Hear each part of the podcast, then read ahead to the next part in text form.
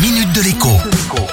Bonjour à tous. Vous aurez peut-être une surprise lors de votre prochain passage à la pompe à essence.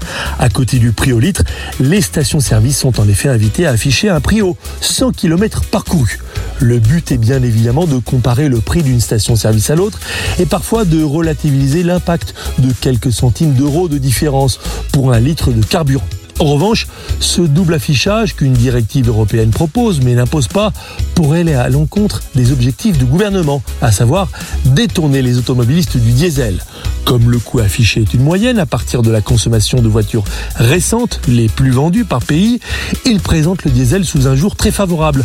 100 km diesel reviendrait ainsi à 6,30€ contre 8,40€ pour 100 km parcourus à l'essence.